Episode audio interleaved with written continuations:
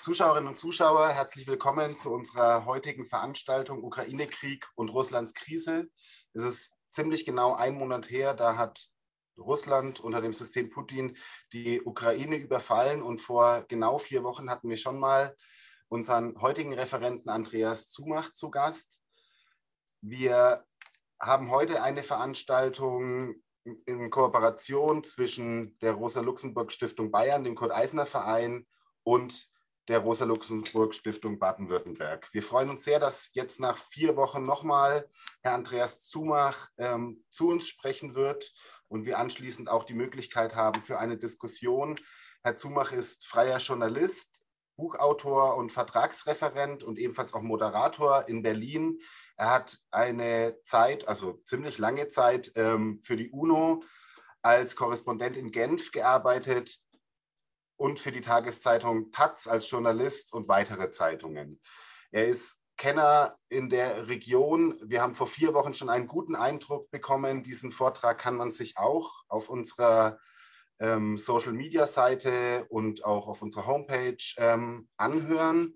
Und wir wollen jetzt nach vier Wochen doch nochmal auch überlegen, mit Andreas Zumach, den ich hier herzlich begrüßen möchte, welche Bedeutung, also vielleicht auch ein Stück weit über die Hintergründe, aber welche Bedeutung hat auch dieser Krieg, wie ist der derzeitige Stand und was hat es auch mit dem Titel auf sich mit Russlands Krise, den Sie, Herr Zumach, ja auch gewählt haben. Damit würde ich gerne an Sie übergeben.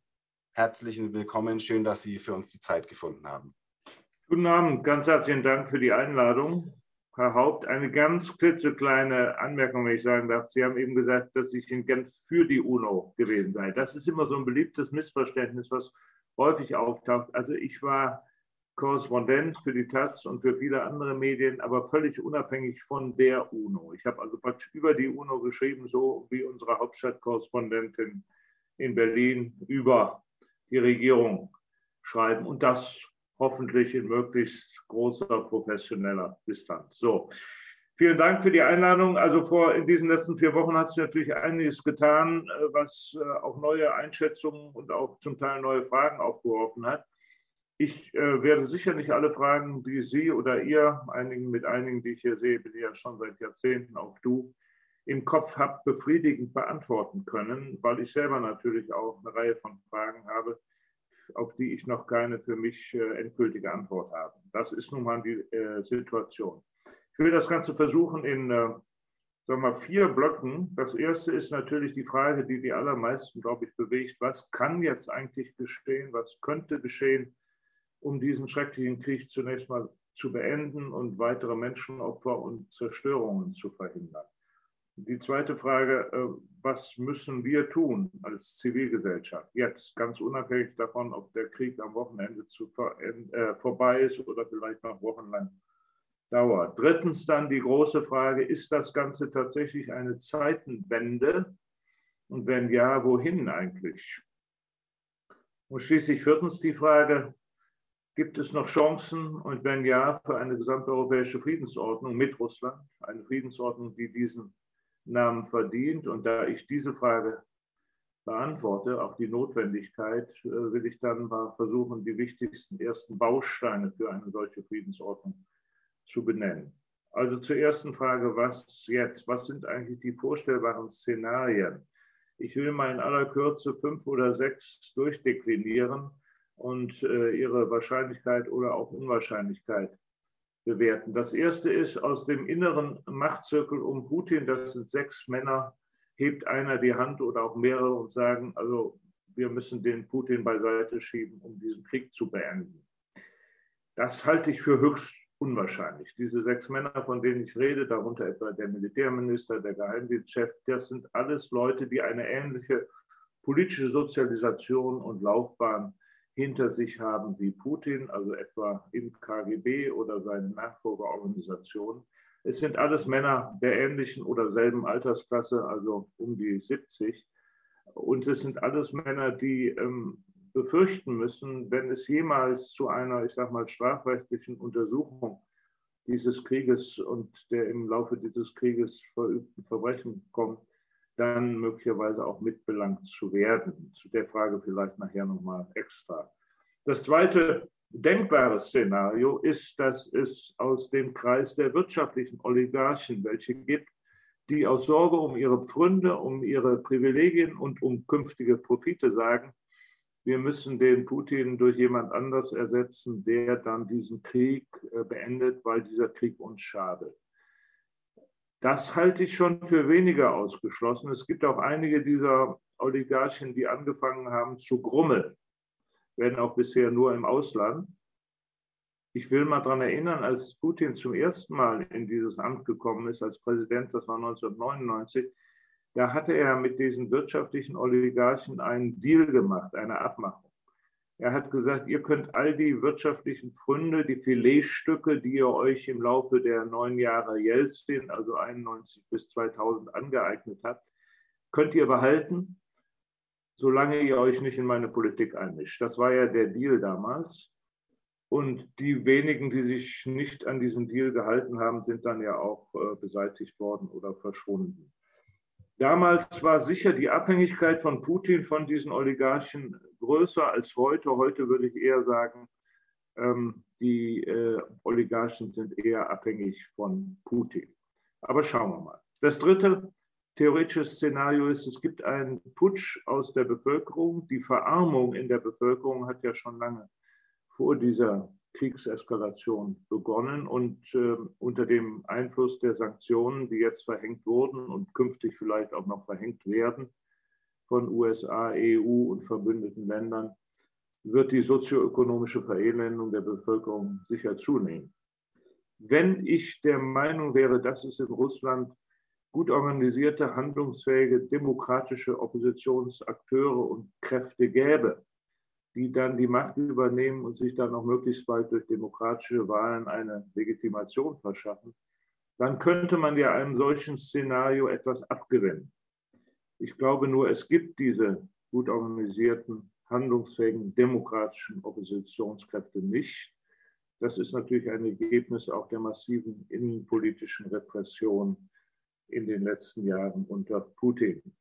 Wenn es dennoch zu einem Putsch aus der Bevölkerung kommen sollte, unter diesen jetzigen Umständen wäre zu befürchten, dass zunächst mal vielleicht Akteure an die Macht kommen, die in vieler Hinsicht noch problematischer sein könnten als Putin und bei denen wir ein noch größeres Unwohlsein hätten, wenn die dann die Kontrolle über die atomaren Waffen des Landes äh, bekommen würden.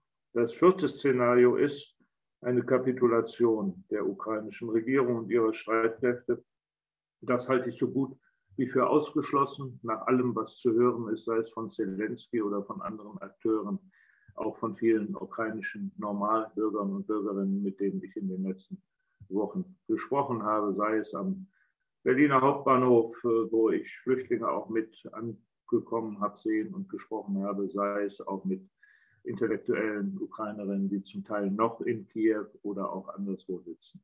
Selbst eine teilweise Kapitulation, etwa von Städten wie Mariupol, wird rigoros ausgeschlossen. Wie wir das zu bewerten haben, können wir nachher diskutieren. Ich analysiere im Moment nur mal die Wahrscheinlichkeiten. Das fünfte Szenario ist eines, über das man eigentlich öffentlich nicht sprechen kann und sollte. Ich tue es hier aber trotzdem, weil mich nach meinen Vorträgen, die ich jetzt seit dem 28. Februar fast täglich halte, immer mehr Menschen ansprechen im persönlichen Nachgespräch danach oder auch per E-Mails und Telefon. Das geht dann oft so los, Herr Zumach, ich war ja bisher immer Pazifist oder Pazifistin, aber kann es nicht in den militärischen äh, Befehlsrängen in Russland auch Männer geben, wie bei uns am 20. Juli 1944? Ich will natürlich nicht Putin mit Hitler vergleichen, wird dann meistens gleich nachgeschoben.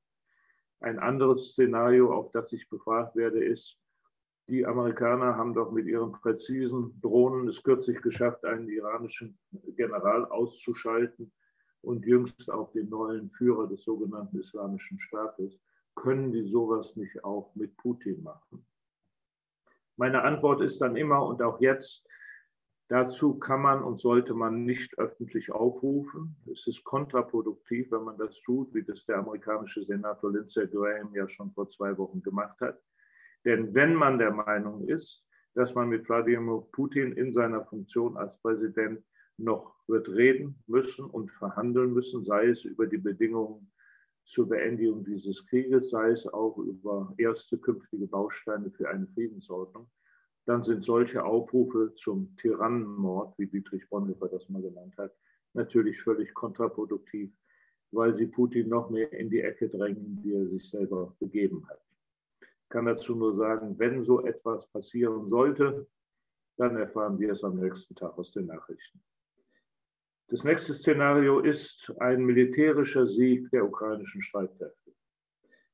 Diesen halte ich für sehr unwahrscheinlich angesichts der drückenden Überlegenheit der russischen Streitkräfte. Trotz aller Schwierigkeiten, die vor allem die russischen Bodentruppen ganz offensichtlich haben, davon hören wir ja auch in den Nachrichten, wenn man sich die schieren Zahlenverhältnisse anguckt, Russland kann weit über zwei Millionen Männer für diesen Krieg mobilisieren, weit mehr als die Ukraine. Und das Ausmaß, der Umfang und die Art der Bewaffnung der russischen Streitkräfte ist vor allem, was die Luftstreitkräfte betrifft, so hoch überlegen, dass ich einen ukrainischen militärischen Sieg für fast unmöglich halte.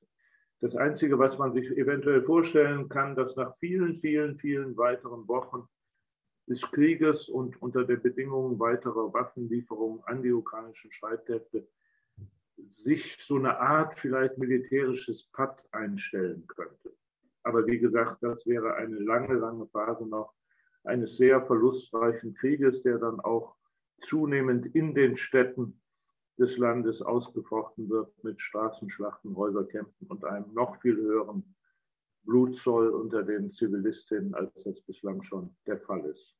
Dann bleibt eigentlich als Szenario nur die Frage, Gibt es irgendetwas, was Wladimir Putin eine einigermaßen gesichtswahrende Exit-Strategie noch ermöglichen kann? Ich glaube, das ist die zentrale Frage.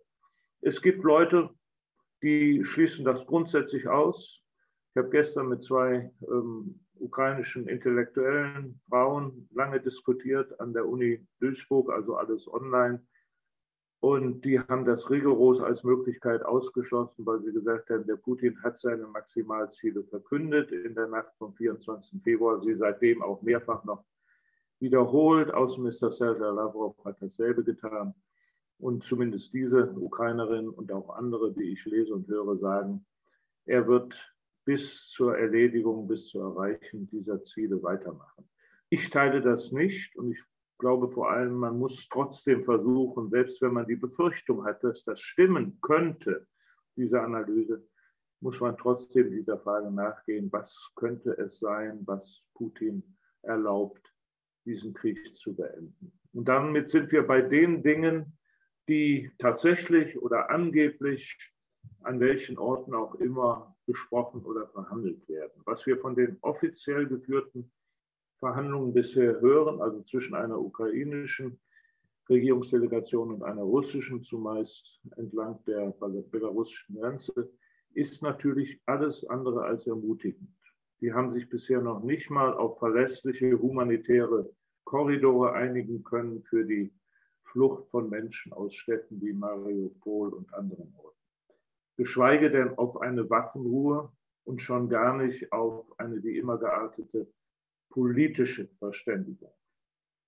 Aber nehmen wir mal die Dinge, von denen wir hören und in der Hoffnung, es gibt neben diesen offiziellen Verhandlungen auch noch Geheimgespräche und Verhandlungen, von denen wir nichts wissen und natürlich auch nichts wissen sollen, weil das erhöht die Chancen auf ein Ergebnis. Erstens das Stichwort Neutralität der Ukraine. Das hat Zelensky ja schon in der ersten Kriegswoche mal geäußert. Das kommt immer wieder. Ähm, wobei klar sein muss, wenn Putin und ähm, Sergei Lavrov das Wort in den Mund nehmen, meint das nicht notwendig identisch dasselbe, wie wenn Zelensky es äußert. Das muss uns klar sein. Es sind in der vorletzten Woche dann auch mal konkrete Modelle, Beispiele einer Neutralität äh, genannt worden. Das österreichische Modell, das schwedische Modell, das ist dann wieder verworfen worden. Aber Zelensky hat ja insofern es konkretisiert, dass er gesagt hat, das Ziel einer NATO-Mitgliedschaft geben wir auf. Die wollen uns ja sowieso nicht.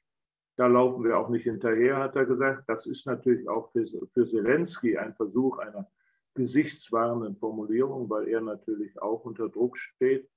Wir dürfen davon ausgehen, dass infolge dieses Krieges inzwischen in der ukrainischen Bevölkerung eine große Mehrheit für einen NATO-Beitritt ihres Landes ist. Das war vor dem Krieg nicht der Fall. Und außerdem hat die Vorgängerregierung von Zelensky, also noch Poroschenko oder sogar davor noch, dieses Ziel einer Mitgliedschaft ja, ich sage mal hier bewerten, törichterweise auch noch in die Verfassung geschrieben. Ähm, Zelensky sagt dann weiter, immer konkreter in den letzten Tagen, Neutralität, keine Mitgliedschaft der NATO anstreben, auch keine ausländischen Militärbasen auf ukrainischem Boden. Und er sagt dann, wir brauchen aber verlässliche Garantien einiger Staaten, Sicherheitsgarantien und auch Beistandsgarantien für den Eventualfall eines künftigen Angriffs auf unser Land.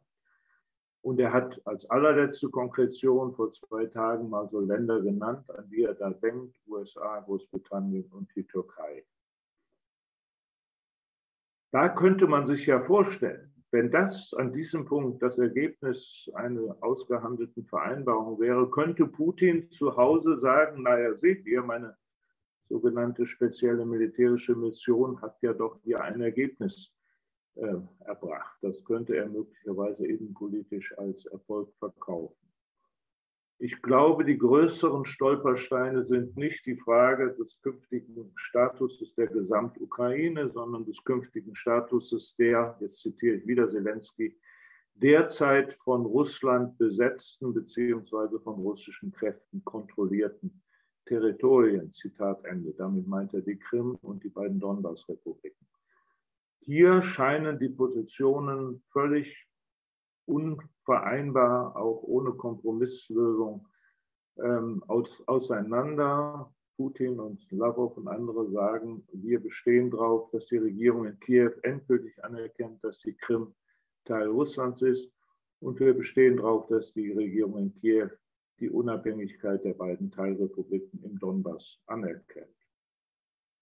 Zelensky hat bisher nur davon gesprochen, man könne ja eine Art Sonderstatus für diese Territorien innerhalb der Ukraine vereinbaren.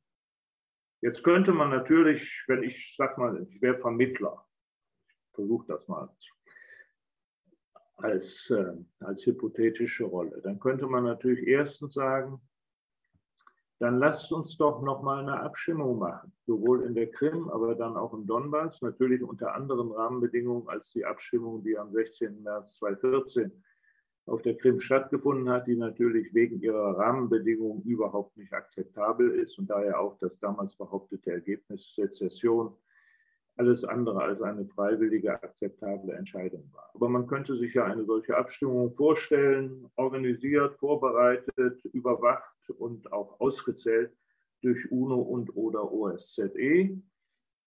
Und dann auch etwa mit der Option auf dem Wahlzettel einer weitestgehenden Autonomie der Krim innerhalb der Ukraine und auch der Donbassgebiete innerhalb der Ukraine. Diese Wahloption gab es im März 2014 nicht. Da konnten die Bürgerinnen der Krim nur entscheiden zwischen entweder bleibt alles unverändert beim Alten oder aber eben Austritt, Sezession und Beitritt zu Russland.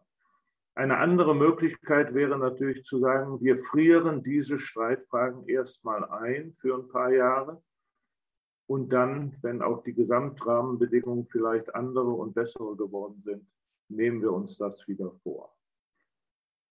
Ich will abschließend zu dem Punkt sagen, was immer möglicherweise rauskommt an vereinbarter ähm, ja, Lösung ist fast schon zu viel, Friedenslösung auch nicht, aber eine Vereinbarung, die zumindest dann zu einer Waffenruhe führen würde, würde natürlich eine große Erleichterung sein für die ukrainische Zivilbevölkerung, aber auch für uns. Aber sie hätte auf jeden Fall immer dann den bitteren Beigeschmack, dass sie zustande gekommen ist in einer Situation, wo der eine dem anderen die Pistole an die Schläfe hält. Aber das ist halt die realpolitische Situation. Ich plädiere dafür, weiter diese Frage zu stellen und zu verfolgen. Gibt es irgendetwas, mit dem Putin gesichtswahrend aus diesem Krieg aussteigen könnte. Der zweite Komplex ist, was können wir tun, was müssen wir tun als Zivilgesellschaft, wie gesagt, völlig unabhängig davon, wie lange dieser Krieg noch weitergeht. Der erste Punkt ist, die Menschen, die jetzt als Flüchtlinge zu uns kommen, die allerbeste Aufnahme bieten, die überhaupt nur möglich ist. Ich habe ja die syrische Flüchtlingssituation sehr eng beobachtet und eben auch schon in den Lagern in Nordjordanien, im Irak, im Libanon diese Flüchtlinge alle besucht und erinnere daran, die Menschen, die damals dann kamen, ab Ende 2014 und nicht erst nachdem Frau Merkel im August 2015 gesagt hat, wir schaffen das, das ist eine Lüge der AfD und auch anderer das stimmt nicht. Die Leute sind gekommen deswegen, weil in den Flüchtlingslagern in den Nachbarländern Syriens keine Medikamente und Lebensmittel mehr da waren zur Verteilung. Warum nicht? Weil die zuständigen UNO-Hilfsorganisationen kein Geld mehr hatten. Warum nicht? Weil die reichen Regierungen, darunter auch unsere, keine müde Mark gegeben haben, obwohl der damalige UNO-Hochkommissar für Flüchtlinge und heutige UNO-Generalsekretär Antonio Guterres seit August 2014 dreimal in Berlin war bei Frau Merkel, bei Herrn Schäuble, der damals Finanzminister war, und bei Herrn Steinmeier, der damals Außenminister war. Und er hat förmlich gebettelt um ein paar Millionen, hat nichts bekommen, auch in Paris, nichts in London, nichts nirgendwo. Und dann hat man schließlich zunächst die Nahrungsmittel Hilfe für 1,7 Millionen Flüchtlinge um ein Drittel kürzen müssen am 1. November 14 und als dann immer noch kein Geld gab, am 1. Dezember völlig eingestellt. Dann begannen die Menschen als Flüchtlinge zu uns zu kommen. Der Unterschied ist, die, die damals kamen, waren zu 90 Prozent Menschen, die zum Teil schon drei, vier Jahre in den Flüchtlingslagern gelebt haben, also auch eine fatale Situation. Aber die, die jetzt kommen, kommen unmittelbar aus einer heißen Kriegssituation, einer existenziellen Bedrohung ihres Lebens, haben zum Teil erfahren, dass Familienmitglieder und Freunde umgebracht wurden. Das führt zu viel stärkeren Traumatisierungen und erfordert auch eine viel intensivere psychologische Auf Betreuung dieser Menschen. Das ist ein großer Unterschied. Und wie gesagt, ich war in den letzten drei Wochen oft genug am Berliner Hauptbahnhof. Meine Frau arbeitet dort als Freiwillige und betreut und versorgt die Flüchtlinge. Das ist viel, viel schwieriger. Der zweite große Unterschied ist, die große Mehrheit der Menschen, die da ankommen, sind Frauen und ihre Kinder. Und die Männer nicht. Und wenn es Männer sind, dann sind es ältere Männer über das Rentenalter hinaus oder gebrechliche Männer.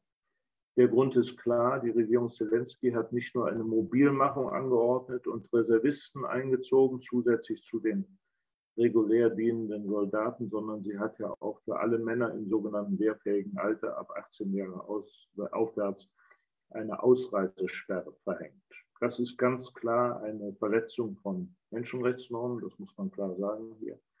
Aber das Verbot wirkt weitgehend und deswegen kommen eben nur sehr wenige Flüchtlinge als äh, Männer als Flüchtlinge bei uns an. Ich sehe das große Problem, wenn diesen Frauen mit ihren Kindern jetzt nicht sehr schnell ausreichend finanzielle Unterstützung gegeben wird, und da hapert es, da komme ich gleich zu, oder sie gar in eine gute Arbeit vermittelt werden, und viele von denen sind hochqualifiziert, auch in Berufen, wo bei uns dringend Menschen gebraucht werden, besteht die große Gefahr, dass diese Frauen und ihre Kinder abgefischt werden von Menschenhändlern, von Bordellbesitzern oder auch von sexsüchtigen Männern, die ihnen eine Unterkunft anbieten und sie in die, ins Prostitutionsgewerbe benötigt werden. Es gibt leider schon eine ganze Reihe von solchen Versuchen am Münchner Hauptbahnhof, aber auch bei uns in Berlin. Und ich denke, wir alle sind aufgerufen, äh, das sehr genau zu beobachten und wenn uns sowas auffällt, einzuschreiten und dafür zu sorgen,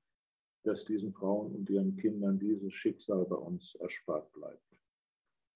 Ich habe eben gesagt, beim Geld hapert Ich erinnere nochmal an die Rede von Merkel am 31. August 2015 vor der Bundespressekonferenz mit dem Satz, wir schaffen das.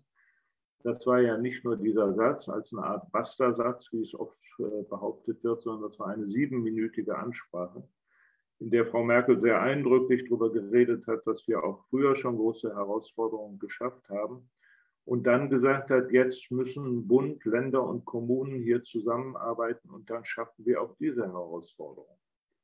So weit, so gut. Was damals eben leider gefehlt hat, war der Satz, und damit die Kommunen in die Lage versetzt werden, diese Flüchtlinge jetzt auch vernünftig unterzubringen und alles weitere, was hier notwendig ist, schieben wir als Bundesregierung vier, fünf Milliarden rüber an die Kommunen. Und das ist eben damals nicht passiert. Und das ist ein wesentlicher Grund, warum dann so ab Ende 2015, 2016 die anfängliche Willkommenskultur und Aufnahmebereitschaft umgeschlagen ist und warum die AfD leider sehr erfolgreich dann mit dieser sogenannten Flüchtlingskrise Wahlpropaganda gemacht hat und auch Stimmen gefischt hat. Ich will es an einem Beispiel noch verdeutlichen. Ich war im April 2015 eingeladen in Reutlingen zur Eröffnung einer großen Ausstellung in der dortigen Volkshochschule mit dem Titel Flucht und Vertreibung in Europa seit 1945. Und nach meiner Eröffnungsrede sprach der dortige CDU-Bürgermeister. Und mit dem habe ich danach beim Kaffee zusammengesessen und ich habe gesagt, wie sieht es denn aus hier in Reutlingen? Ja, sagt der Herr Zumach, mein Bestreben ist, keine Flüchtlinge in irgendwelche Sammelunterkünfte unterzubringen, sondern alle in einer anständigen Wohnung. Da habe ich gesagt, Chapeau, Herr Bürgermeister. Und schaffen Sie das? Ja, hat er gesagt, wir haben über 330 leerstehende, gut erhaltene Wohnungen in unserer Stadt. Aber wenn ich da jetzt Flüchtlingsfamilien reinsetzen will, dann muss ich halt den ortsüblichen Mietzins bezahlen. Und dieses Geld haben wir nicht in der Kasse. Und Reutlingen ist immer noch eine vergleichsweise reichere Stadt in Baden-Württemberg. Das genau ist das Problem, was jetzt auch wieder droht. Sie haben mitgekriegt, dass sich die Bundesregierung für mich völlig unverständlich, auch Scholz bei dem Gespräch mit dem Ministerpräsidenten vor vier, Jahr, vier Tagen geziert hat, hier irgendwelche konkreten Zusagen zu machen, um eben die Handlungsfähigkeit der Kommunen vor allem jetzt sicherzustellen. Ich hoffe, dass das nicht das letzte Wort war. Also hier müssen wir auch als Zivilgesellschaft das einfordern. Sonst schlägt irgendwann die derzeit tolle Hilfsbereitschaft und Willkommenskultur wieder ins Gegenteil um. Das Dritte, was wir tun müssen, jedem Versuch bei uns lebenden Russinnen oder Russen oder russischstämmigen Menschen in irgendeiner Weise mithaftbar zu machen für Putins Krieg, entschieden zu widersprechen, ganz entschieden zu widersprechen und auch allen Versuchen zu widersprechen, bei uns lebenden Russen, Russinnen, russischstämmigen Menschen jetzt einem Lackmustest zu unterziehen und sie zu zwingen, zu sagen, wie sie es denn mit Putin halten. Ich finde es fatal, dass jetzt reihenweise bestehende Beziehungen in die russische oder auch die ukrainische Zivilgesellschaft abgebrochen oder auf Eis gelegt werden. Das Gegenteil wäre jetzt notwendig. Das ist übrigens schon in der Zeit vor diesem Krieg der Fall gewesen. Ich habe in den letzten Jahren, spätestens seit der Krim-Annexion von 2014, oftmals bedauert und kritisiert, dass die zivilgesellschaftlichen Beziehungen zwischen Deutschland und Russland, aber auch anderen ex-sowjetischen Teilrepubliken deutlich zurückgegangen sind in dem Vergleich zu den 70er, 80er Jahren, wo wir sie entwickelt haben aus der Friedensbewegung heraus, aus berufsständischen Gruppen, Städtepartnerschaft und so weiter. Offensichtlich haben viele bei uns das nach dem Ende des Kalten Krieges und der Hochphase Anfang der 90er nicht mehr für notwendig gehalten. Ein Indiz ist zum Beispiel, dass der Russischunterricht an deutschen Schulen sehr stark zurückgegangen ist. Also wir bräuchten eigentlich eine Intensivierung dieser Beziehungen schon in den letzten Jahren und jetzt erst recht, auch um der massiven äh, Propaganda der staatlich gelenkten Medien in Russland über diesen Krieg äh, etwas entgegenzusetzen, dadurch, dass man Kontakte hat, wo man dann auch andere Informationen durchbringt. Warum mir das so eine Sorge macht, will ich an einem früheren Beispiel verdeutlichen. Alle, alle erinnern sich an Saddam Hussein, den irakischen Diktator, der in den gesamten 80er Jahren ein guter Verbündeter sowohl des Westens wie der Sowjetunion war. Ein Waffenbruder, der bis an die Zähne aufgerüstet wurde. Aus Westdeutschland bekam er alles, was er für seine Chemiewaffen brauchte, aus USA Kampfflugzeuge, aus Frankreich und Großbritannien Panzer und aus der Sowjetunion Skat-Raketen. Das ist das einzige Beispiel, im Kalten Krieg, dass die NATO-Staaten und die Sowjetunion auf das gleiche Pferd gesetzt haben in der damals sogenannten Dritten Welt. Warum? Weil es ging ja gegen den neuen gemeinsamen Feind, den mit der Revolution im September 79 islamisch gewordenen Iran. Und den Krieg Iraks gegen Iran, den haben sowohl die westlichen Mächte wie die Sowjetunion damals ja eifrig befördert und unterstützt. Als Saddam Hussein dann im August 1990 Kuwait überfallen hat, ist er über Nacht vom Verbündeten und Waffenbruder zum bösen Buben geworden. George Bush, der Vater, der amerikanische Präsident, hat ihn als Zitat Wiedergänger Adolf Hitlers bezeichnet. Aber nicht nur George Bush hat das gemacht, sondern auch der linksliberale Intellektuelle Hans Magnus Enzensberger in einem prominent aufgemachten zehnseitigen Essay im Spiegel im September 1990. Saddam Hussein, der Wiedergänger Hitlers. Was solche Vergleiche aus dem Mund eines Deutschen aussagen darüber, dass hier offensichtlich auch äh, die Verbrechen der eigenen Väter, Großväter, Urgroßväter nochmal ein Stück weit entlastet werden sollen, das lasse ich mal dahingestellt sein. Die fatale Folge ist gewesen eine Dämonisierung von Saddam Hussein, den man natürlich scharf kritisieren konnte als brutalen Diktator, aber es war eine Dämonisierung, die dann auf das gesamte irakische Volk negativ abgestrahlt hat. Und als die UNO dann die umfassendsten Wirtschaftssanktionen verhängt hat, die es jemals auch bis heute in der UNO-Geschichte gegeben hat, hat das Regime von Saddam Hussein ja überhaupt nicht darunter gelitten. Die saßen weiter in ihren goldenen Palästen bis 2003, aber das Volk hat fürchterlich gelitten. Es sind über 500.000 Kleinkinder im Alter bis zu fünf Jahren elendlich verreckt, weil es keine Babynahrung und Medikamente mehr gab. Und es gab überhaupt keine Empathie bei uns in Deutschland oder in irgendeinem westlichen Ländern mit dem irakischen Volk, weil halt dieses negative Image des dämonisierten Saddam Hussein auf das ganze Volk abfärbte. Und sowas müssen wir verhindern. Und deswegen ist bei aller scharfen, notwendigen Kritik an Putins Innenpolitik und an Putins Außenpolitik zu warnen vor einer Dämonisierung. In dem Zusammenhang will ich auch etwas sagen zu den Versuchen, den Aufforderungen und den Anzeigen mit dem Ziel, Wladimir Putin entweder vor den Internationalen Gerichtshof zu bringen oder auch vor ein deutsches Gericht, was nach dem sogenannten Völkerstrafrecht, dem sich Deutschland unterworfen hat, ja theoretisch möglich wäre. Und unsere beiden ehemaligen Justizminister, äh, Georg Baum und äh, Leutherer Schnarrenberger, haben ja bereits Anzeige erstattet beim Generalbundesanwalt, der inzwischen auch Ermittlungen aufgenommen hat. Und es gibt auch Anzeigeerstattung beim Chefermittler, äh, an Chefanzeiger des Internationalen Strafgerichtshofs, der auch vor Ermittlungen allerdings ganz offen an beide Seiten zu möglichen Kriegsverbrechen und Verbrechen gegen die Menschheit aufgenommen hat. Ich finde das äußerst töricht, das zu tun. Ich verstehe Gerhard Baum hier auch nicht, das sage ich ganz offen, weil wenn man, wie gesagt, mit Putin noch reden will und muss und das nicht völlig ausschließt, dann ist das kontraproduktiv, das jetzt zu tun. Es handelt sich bei den mutmaßlichen Verbrechen, um die es hier gehen könnte, sämtlich um Verbrechen, die überhaupt keine Verjährungszeit haben. Das heißt, diese Maßnahmen kann man auch noch, wenn man es für richtig hält, in drei oder fünf Jahren machen.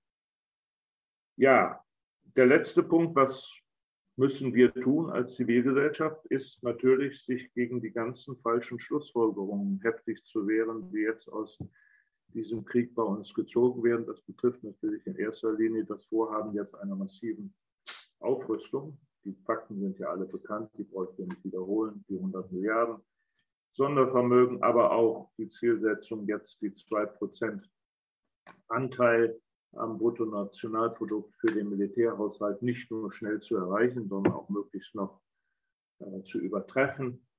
Drittens jetzt die Bekräftigung an der nuklearen Teilhabe festzuhalten und jetzt auch möglichst schnell die Flugzeuge zu kaufen, die die Bundesluftwaffe braucht, um die demnächst modernisierten, in Anführungszeichen, amerikanischen Atomraketen dann auch transportieren und einsetzen zu dürfen. Das meine ich alles mit den falschen Schlussfolgerungen. Wobei, lass mich das noch anmerken, bei dem 100 Milliarden Sondervermögen ja noch was dazukommt, völlig unabhängig von dieser gigantischen Summe und ähm, der militärischen Zweckbestimmung ist das ja auch eine demokratie- und verfassungspolitisch höchst problematische Angelegenheit. Äh, wenn das der Bundestag beschließen sollte, dann hat er sich selber kastriert, hat sein vornehmstes Recht abgeschnitten. Das vornehmste Recht eines Parlaments in einer Demokratie ist, jedes Jahr von Null auf den Haushalt für das kommende Jahr neu zu diskutieren und dann auch zu beschließen. Und äh, das beschneidet man sich natürlich, wenn man 100 Milliarden schon mal festgelegt hat und das auch noch durch Grundgesetz. Ich habe in den letzten Tagen mit einer ganzen Reihe von Außen- und Sicherheitspolitikerinnen der Ampelkoalition geredet, vertraulich, auch um noch einiges zu verstehen aus dem Vertrag der Ampelkoalition. Und diese Gespräche waren natürlich dominiert jetzt von der Ukraine-Krise und dem Krieg. Ich nenne jetzt keine Namen, weil das vertraulich war, aber ich will nur erzählen, dass Grüne, relevante Grüne, versucht haben, dieses 100 Milliarden grundgesetzlich abgesicherte Sondervermögen wie folgt zu rechtfertigen. Sie müssen doch verstehen, Herr Zumer, dass wir bei der Beschaffung von Rüstung immer wieder Probleme haben. Da gibt es ja vier verschiedene Phasen. Die erste ist eine Definitionsphase, in der zunächst mal definiert wird, was man überhaupt für eine Waffe will. Dann Dafür wird bereits Geld bereitgestellt im Bundeshaushalt. Dann folgt irgendwann die Entwicklungsphase, dann wird wieder Geld bereitgestellt. Das dritte ist dann die Phase, wo Prototypen hergestellt werden und getestet werden, wird wieder Geld für bereitgestellt. Und die endgültige Phase ist dann die Serienproduktion und Beschaffung. Und das Problem sei, dass man ja in diesem ganzen, oft über viele Jahre sich erstreckenden Vorhaben dann Probleme bekommt, Verzögerungen und dann ist man am Ende eines Haushaltsjahres und hat das bewilligte Geld nicht ausgeben können. Und das verfällt dann ja leider. Ne? Das ist ja gute alte Haushaltsregel, dass man das dann nicht einfach mit ins nächste Jahr mitnehmen kann. Und um das zu umgehen, so die Argumentation, brauche man jetzt dieses 100 Milliarden Sondervermögen, an das man eben laufend rankommt. Ich habe dazu gesagt, ich halte es für sehr problematisch. Aber wenn man schon ein solches Verfahren einführt, dann gibt es natürlich andere Bereiche der Politik, wo das dann genauso oder noch viel mehr gerechtfertigt wäre. Also wenn Wirtschaftsminister Habeck einen sehr detaillierten Plan vorgelegt hat vor drei, Jahr, vor drei Wochen, wie denn und mit welchen Etappen Wind- und Sonnenenergieanlagen bei uns ausgebaut werden müssen, wo wir sein müssen Ende dieses Jahres, Ende 2025, Ende 2030, damit wir die Pariser Klimaziele erreichen, ist auch da zu erwarten, dass dieser Plan nicht so glatt und zeitgemäß ablaufen wird, wie er das vorgestellt hat. Da wird es Störungen geben, da wird es Klagen gegen, gegen Windräder, was auch immer. Und da könnte man mit demselben Recht sagen, richten wir jetzt so ein Sondervermögen von mindestens 100 Milliarden ein für diesen guten Zweck. Ne? So, ich glaube, das ist klar geworden. Das führt mich jetzt aber alles zu dem dritten und mir im Moment eigentlich wichtigsten Punkt, ähm, diese ganzen falschen Weichenstellungen, die ich eben zitiert habe, werden ja gerechtfertigt mit der Behauptung, dieser Krieg sei eine Zeitenwende. Diese Formulierung, diese Vokabel ist ja eingeführt worden durch die Rede von Kanzler Scholz in der Sondersitzung des Bundestages am Nachmittag des 27. Februar, ein Sonntag, erstmals in der Geschichte unserer Republik. Ist das eine Zeitenwende? Ich widerspreche dieser Vokabel ganz entschieden, weil sie eben so hochideologisch ist und instrumentalisiert wird in verschiedener, sehr problematischer Weise. Die beiden Reden von Putin am 20. Februar mit der Anerkennung der Volksrepublik und dann, Entschuldigung, am 21 und dann am 24. mit der Kriegserklärung, waren für mich, abgesehen von diesen beiden konkreten Handlungen, deswegen so verstörend, wegen der vielen geschichtsrevisionistischen Passagen. Ne? Etwa Ukraine hat es nie gegeben und so weiter. Aber was im Bundestag am 27. Februar geschehen ist, war der Versuch, Geschichte zu entsorgen. Konkret die letzten 32 Jahre zu entsorgen, seit dem Fall der Berliner Mauer, und ganz konkret den Anteil, den der Westen hat an der Verschlechterung der Beziehungen mit Russland, ohne die wahrscheinlich dieser Krieg nicht zu erklären ist. Und jetzt bitte ich mich ganz genau anzuhören und mich nicht falsch zu zitieren. Jetzt nicht und auch später nicht. Es gibt für diesen Krieg nicht die geringste Rechtfertigung, dass das völlig klar ist. Auch die Fehler, die falschen Weichenstellungen des Westens gegenüber Russland seit 1989 sind keine Rechtfertigung für diesen Krieg und können und sollen auch nicht dazu herhalten, diesen Krieg in irgendeiner Weise zu verharmlosen, zu relativieren, zu beschönigen oder was auch immer. Auch die gebrochenen Versprechen der Regierungen Kohl-Genscher und Bush-Baker aus dem Februar 1990 an Gorbatschow, die NATO nicht nach Osten zu erweitern, sind keine Rechtfertigung für diesen Krieg. Wer übrigens immer noch Zweifel hat, dass diese Versprechen, Versprechen gegeben hat, der melde sich nachher. Ich schicke dann gerne die Belege alle zu.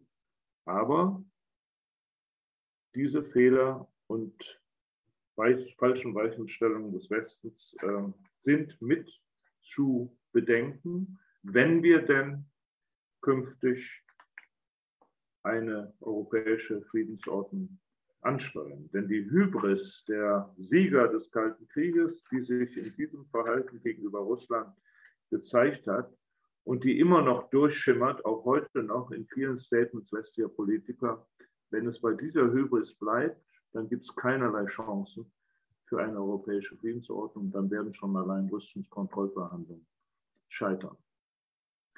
Ich weiß nicht, wer sich die Debatte am 27. Februar angehört hat. Ich fand sie gespenstisch.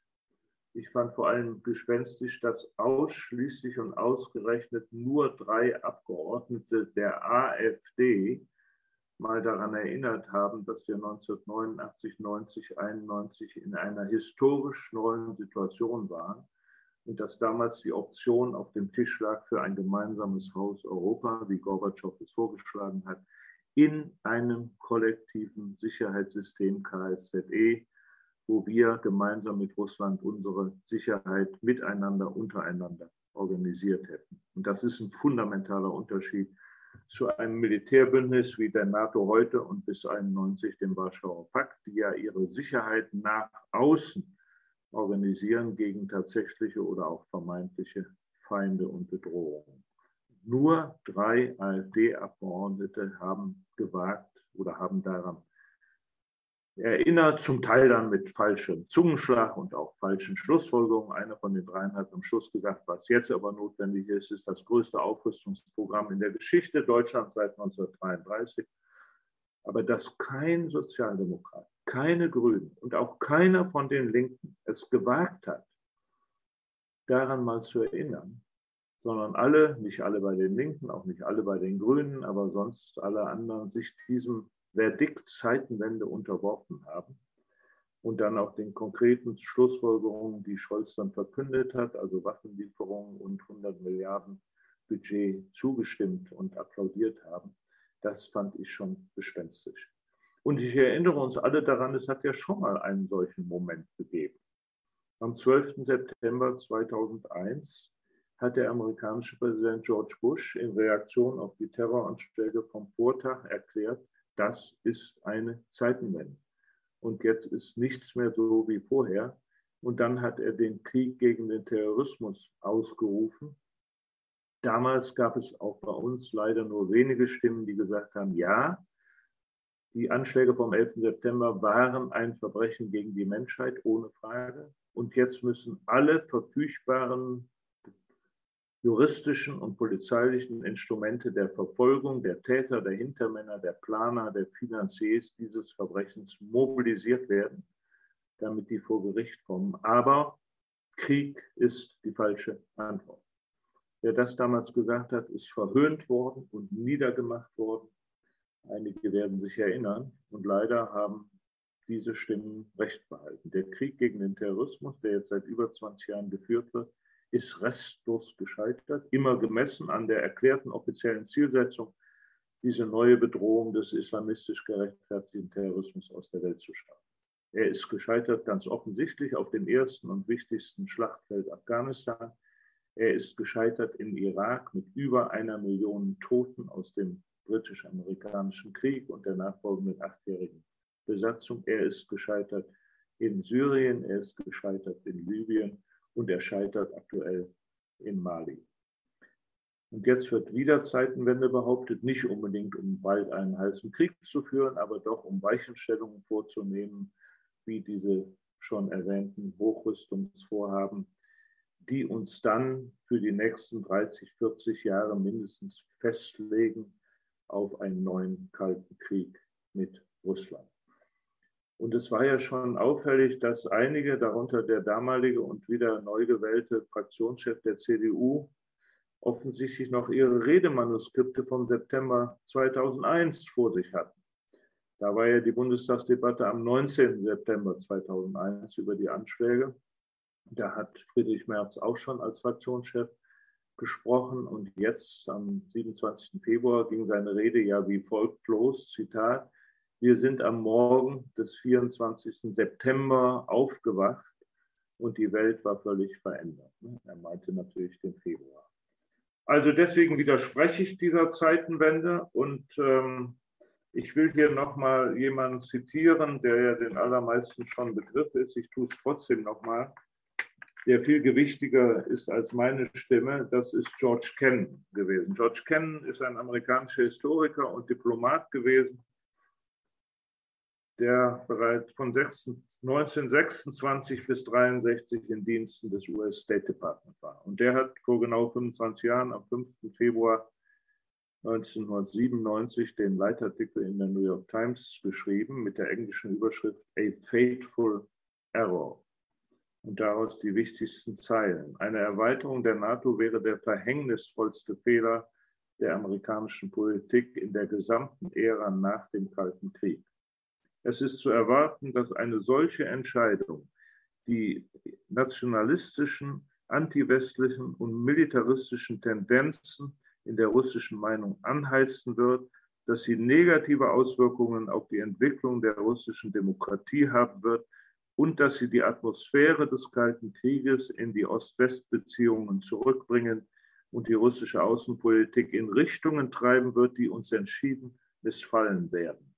Es ist natürlich bedauerlich, dass Russland mit einem solchen Schritt zu einer Zeit konfrontiert wird, in der sich seine Exekutivgewalt, also damals Jelzin, in einem Zustand hoher Unsicherheit und nahezu der Lähmung befindet. Und es ist doppelt bedauerlich, wenn man bedenkt, dass es für diesen Schritt der NATO-Osterweiterung überhaupt keine Notwendigkeit gibt.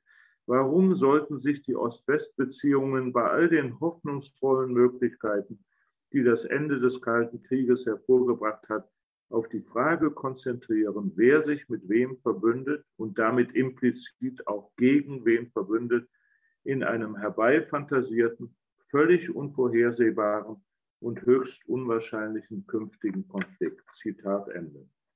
Und man muss leider sagen, dass diese Warnungen und Prophezeiungen durch Putins Krieg auf brutalste Weise bestätigt, ja, übererfüllt wurden. George Kennan war kein Pazifist, der war kein Linker, der war kein Freund der Sowjetunion. George Kennan hat das Konzept des Containment damals begründet. Containment heißt Eindämmung. Das war die US-amerikanische Politik gegen die kommunistische Sowjetunion nach 1945. Aber George Kennan kannte die Sowjetunion. Er war bereits 1926 folgende als junger Diplomat in Moskau stationiert und nicht nur in Moskau, sondern auch im Baltikum. Er war in Tallinn und in Riga. Er war während des Zweiten Weltkrieges wieder dort stationiert und nach dem Zweiten Weltkrieg auch. George Kennan hat Russisch gelernt und fließend gesprochen. Er hat in Berlin russische Geschichte studiert. Das heißt, hier ist ein Mann, der Russland und die Sowjetunion kannte, der die geschichtlichen Erfahrungen dieses Landes kannte seit dem Napoleon-Feldzug und natürlich auch seit dem Überfall Nazi-Deutschlands im Juni 1941. Das war ein Mann, der um die Traumata aus dieser Geschichte wusste und der auch verstand, was sogenannte legitime Sicherheitsinteressen der Sowjetunion waren. Ich sage das deswegen so ausführlich, weil das ist im scharfen Kontrast zu all den vielen, auch jüngeren, auch Berufskollegen von mir, die heute in der aktuellen Debatte in den Talkshows herumschwadronieren nassforsch, ohne jede Kenntnis und Ahnung dieser Geschichte und offensichtlich auch unwillig, sich das zumindest anzulesen.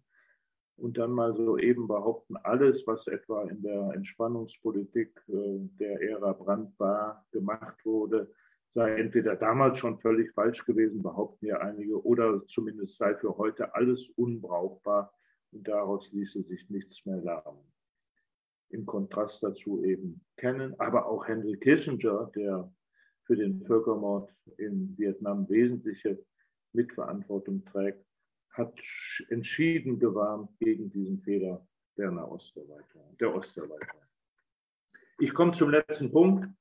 Wenn wir denn daran festhalten, dass es eine Zeit nach Putin geben wird, und jetzt nicht so statisch argumentieren, wie das heute in der Zeit geschieht. Ich empfehle das nachzulesen. Die äh, zuständige Osteuropa-Referentin der Stiftung Wissenschaft und Politik, Claudia Major, hat mit einem Kollegen heute einen Artikel veröffentlicht in Zeit Online, der nun explizit sagt, ein Miteinander und eine Ordnung mit Russland wird es auf absehbare Zeit nicht geben können, sondern wahrscheinlich nur gegen Russland einfach aus der statischen Annahme heraus, dass sich jetzt nichts verändert, dass dieses Russland und seine Führung so bleiben wird, wie es sich im Moment uns präsentiert. Das halte ich für völlig falsch und auch unhistorisch gedacht.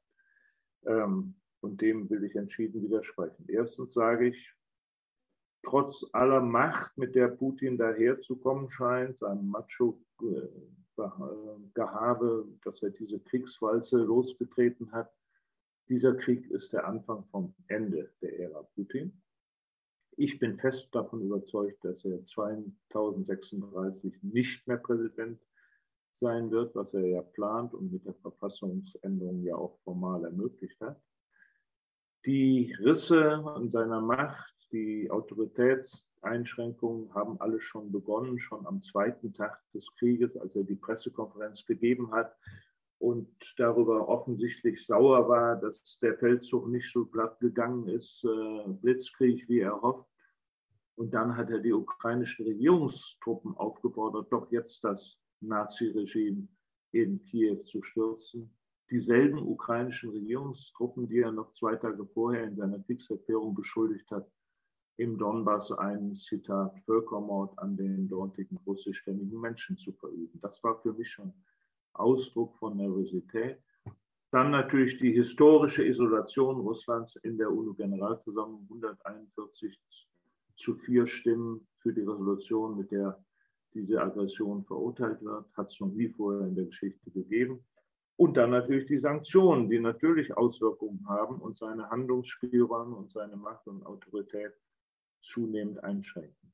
Aber das Wichtigste ist, selbst wenn dieser Krieg mit einem militärischen Sieg der russischen Streitkräfte enden sollte und danach dann ein Besatzungsregime errichtet werden sollte, sei es über die gesamte Ukraine oder über Teile, es gibt ja so Spekulationen auch über eine Dreiteilung, Russland wird diese Ukraine niemals unter Kontrolle bekommen. Putin hat den Ukrainerinnen nichts anzubieten außer Stagnation. Er hat ihnen wirtschaftlich nichts anzubieten, politisch nicht, demokratiepolitisch nicht. Es wird unter einem solchen Besatzungsregime dauerhaft Widerstand geben, gewaltfreien, gewalttätigen, der dann natürlich als Terrorismus klassifiziert und bekämpft werden wird. Das ist alles absehbar, aber Russland wird die Ukraine genauso wenig unter Kontrolle bekommen, wie das den hochüberlegenen sowjetischen Truppen nach 79 und dem Einmarsch in Afghanistan gelang und wie es der NATO gelungen ist in 20, in 20 Jahren in Afghanistan.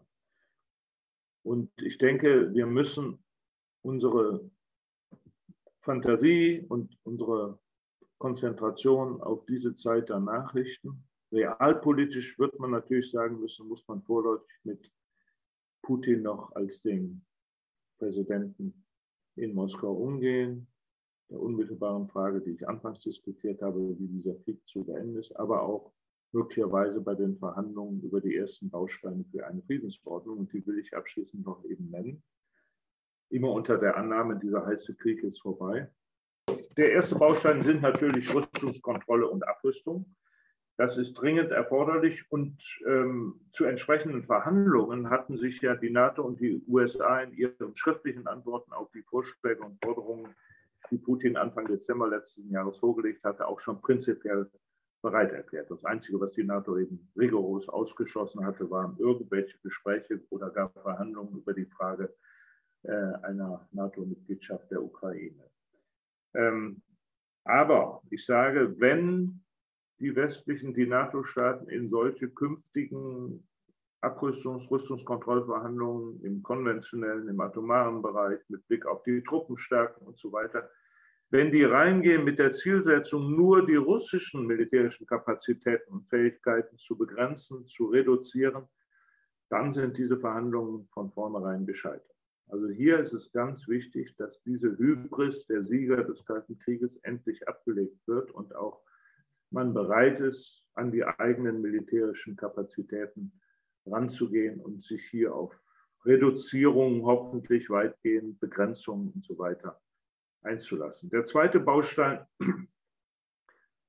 hat mit Wirtschaftsfragen zu tun. Wir reden natürlich im Moment vor dem Hintergrund des Krieges äh, über Sicherheitspolitik, vor allem im engeren Sinne militärischer Instrumente.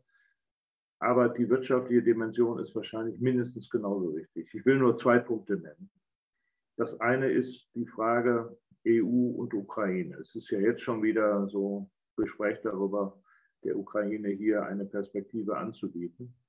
Da muss man noch mal daran erinnern, was eigentlich schiefgelaufen ist in den Jahren 2010 bis 2013, als ja zwischen der EU und dem damaligen ukrainischen Präsidenten Jaroschenko darüber verhandelt wurde. Also zunächst über ein Assoziierungsabkommen, eine Zollunion, aber mit dem Fernziel Vollmitgliedschaft.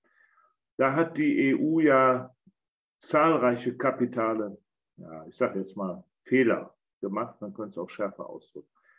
Wie hat Jaroschenko damals gesagt, du musst dich entscheiden, schwarz oder weiß, entweder oder. Entweder Annäherung an uns, Zollunion, Assoziierungsabkommen, oder aber du bleibst mit Belarus, Kasachstan und Russland in einer zentralasiatischen Wirtschaftsgemeinschaft. Das einem Land zu sagen, das traditionell über 50 Prozent seines Außenhandels mit Russland abwickelte, auch die Investitionsströme waren vor allem zwischen den beiden Ländern die wichtigsten. 20, 25 Prozent des Handels gingen nach Westeuropa, der Rest nach China. Das war fatal. Also die Ukraine vor diese Entweder-Oder-Alternative zu stellen. Der heutige Bundespräsident Steinmeier, der war 2016 noch Außenminister, hat damals in einem Fernsehinterview völlig sehr kompliziert einen langen gedrechselten Satz gesagt. Ich liefere jetzt mal die Kurzfassung. Er hat gesagt, da müssten sich doch einfach mal die Wirtschaftsexperten der EU in Brüssel mit den Wirtschaftsexperten Russlands in Moskau und den Wirtschaftsexperten der Ukraine in Kiew an einen Tisch setzen und darüber beraten, wie man die bestehende Zollunion zwischen Russland und der Ukraine kompatibel macht mit einer künftigen Zollunion zwischen der Ukraine und der EU. Das muss doch gehen. Damals bin ich aufgesprungen, habe gesagt, genau, darum geht es jetzt, das müsste jetzt angepackt werden. Ist nie was draus geworden. Nur mit Blick eben auf künftige Bestrebungen, die Ukraine näher an die EU ranzuholen, das kann nur Sinn machen, wenn man da Russland und Russlands legitime Wirtschaftsinteressen mit berücksichtigt und Russland mit einbindet. Die zweite ökonomische Frage ist noch viel grundsätzlicher. Wir alle auf unserem gemeinsamen eurasischen Kontinent müssten ein primäres Interesse daran haben, Russland und seine Volkswirtschaft aus der fatalen Abhängigkeit von fossilen Energien stückweise, ja, ich sag mal, zu befreien. Das ist ein Befreiungsakt. Also dazu beizutragen, dass diese etwa 80 Prozent Abhängigkeit der russischen Volkswirtschaft von der Exploration von Öl, Gas und Kohle, von ihrer Verarbeitung, von ihrem Export, sei es nach Westeuropa, sei es nach China, ähm, stückweise zu reduzieren und zu einer Diversifizierung der russischen Wirtschaft beizutragen. Denn wenn das nicht gelingt, dann können wir uns die Pariser Klimaziele in die Haare schmieren. Selbst wenn Deutschland, die Schweiz, Holland, Schweden die national definierten Ziele wirklich erreichen sollten, was ja auch nicht sicher ist, Wenn Russland bei dem heutigen Status quo bleibt, dann äh, werden wir die Pariser Ziele auf unserem Kontinent krachend verfehlen.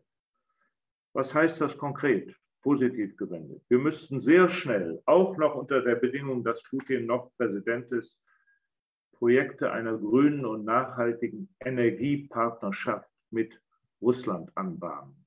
Konkretes Beispiel, wir wissen in Deutschland, anderen EU-Ländern, wir brauchen für eine Übergangszeit von 25 Jahren grünen Wasserstoff, weil der Ausbau der Wind- und Sonnenenergie nicht schnell genug vorangegangen ist.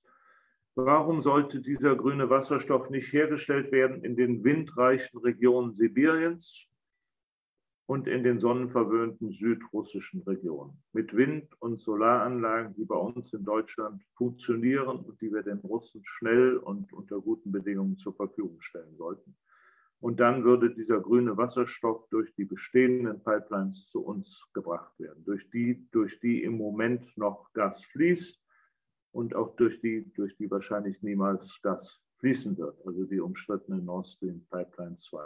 Ich weiß, die müssen da ein bisschen nachverdichtet werden, habe ich mir alles erklären lassen, aber es ist möglich. Und das ist der wichtige Punkt. Eine solche nachhaltige grüne Energiepartnerschaft mit Russland als konkretes Kooperationsprojekt ist keine Frage mehr der technischen Machbarkeit oder angeblichen Unmöglichkeit, sondern nur noch eine Frage des politischen Willens. Letzter Punkt, letzter Baustein für eine europäische Friedensordnung, die ja natürlich nur mit Russland sein kann und nicht ohne und schon gar nicht gegen Russland. Das hat Egon Bahr, der letzten Donnerstag 100 geworden wäre, schon vor 50 Jahren gesagt. Und dieses Axiom gilt unverändert heute genauso. Und der letzte Baustein heißt, all die schwerenden Wunden, die in den letzten 30 Jahren durch den Einsatz militärischer Gewaltmittel auf unserem Kontinent geschlagen wurden, müssen befriedet und geheilt werden.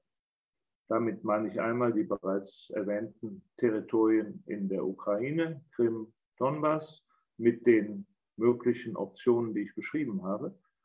Dasselbe gilt aber auch für die Sezessionsgebiete Moldawiens und Georgiens, wo im Moment noch russische Truppen stehen. Die können natürlich in einer Friedensordnung dort auch nicht mehr verbleiben. Also auch für diese Gebiete muss es ein einvernehmliches Verfahren geben. Das ist immer wichtig. Einvernehmlich auch mit den Zentralregierungen um diese Territorialkonflikte zu lösen. Und last but not least gilt das natürlich auch für die schwerende Wunde, die die NATO 1999 mit ihrem völkerrechtswidrigen Luftkrieg gegen Serbien-Montenegro geschlagen hat und der nachfolgenden Abspaltung des Kosovo. Dort ist nichts in Ordnung, dort ist nichts befriedet. Kosovo ist ein korrupter Mafiastaat, aus dem die jungen Leute zu Tausenden versuchen rauszukommen und sich im Westen irgendeine Lebensperspektive zu sichern. Auch hier bedarf es eines einvernehmlichen Verfahrens, einvernehmlich mit der Regierung in Belgrad, um diesen Konflikt nachhaltig zu befrieden und zu heilen. Danke für eure Geduld. Ich freue mich auf die Diskussion. Lieber Herr Zumach, vielen Dank für diesen Einblick und für diese Analyse. Ich glaube, es ist sehr wichtig bei aller berechtigten Betroffenheit und moralischen Empörung, dass man sich tatsächlich für diese etwas zurücknimmt und in aller Nüchternheit trotzdem versucht, auch zu analysieren, was da passiert und nicht eben, und da haben Sie auch die Rede im Bundestag oder die Reden im Bundestag angesprochen, die ja in einem Klima der Hysterie entstanden sind, meines Erachtens. Ähm, und ich glaube, wir müssen tatsächlich, wenn wir zu einer Zukunft, die Sie auch beschrieben haben, ähm, wollen, ähm, ja, müssen wir auch tatsächlich etwas nüchtern zurücktreten und vernünftig miteinander reden und analysieren. Vielen Dank.